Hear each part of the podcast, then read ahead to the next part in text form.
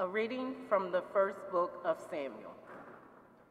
Samuel was sleeping in the temple of the Lord where the ark of God was.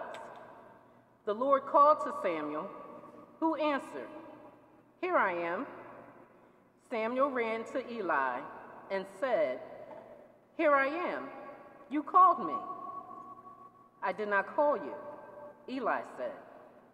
Go back to sleep. So he went back to sleep. Again, the Lord called Samuel, who rose and went to Eli. Here I am, he said. You called me. But Eli answered, I did not call you, my son. Go back to sleep. At that time, Samuel was not familiar with the Lord, because the Lord had not revealed anything to him as yet. The Lord called Samuel again for the third time. Getting up and going to Eli, he said, Here I am.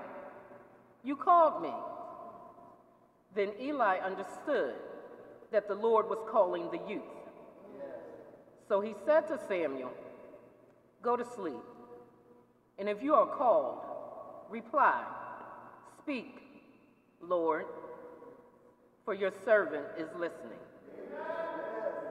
When Samuel went to sleep in his place, the Lord came and revealed his presence. Calling out as before, Samuel, Samuel. Samuel answered, Speak, for your servant is listening. Samuel grew up, and the Lord was with him, not permitting any word of his to be without effect. The word of the Lord. Thanks be to God.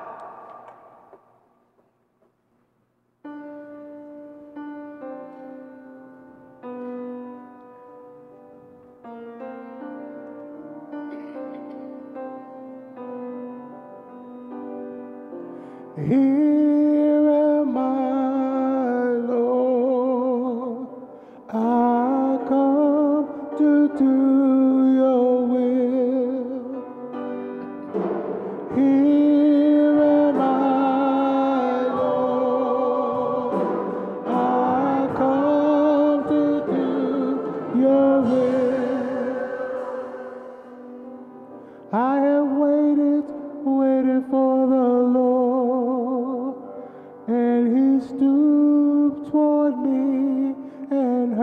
cry, and He put a new song into my mouth, a hymn to our God.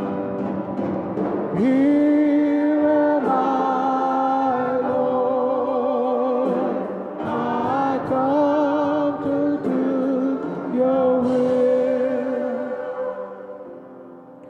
Sacrifice or offering you wished not, but is open to obedience you gave me. Holocaust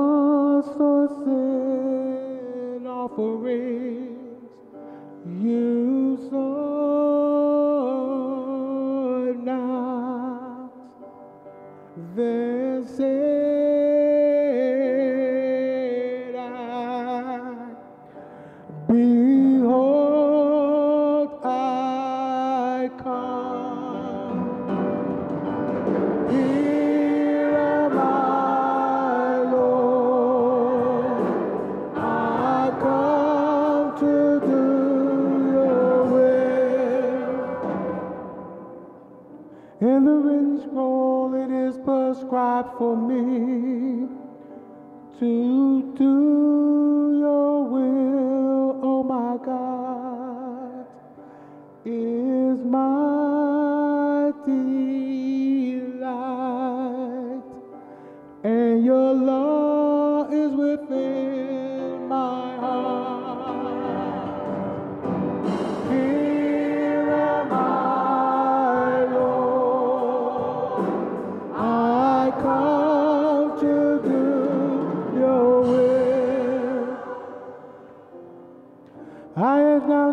justice in the vast assembly. I did not restrain my lips as you,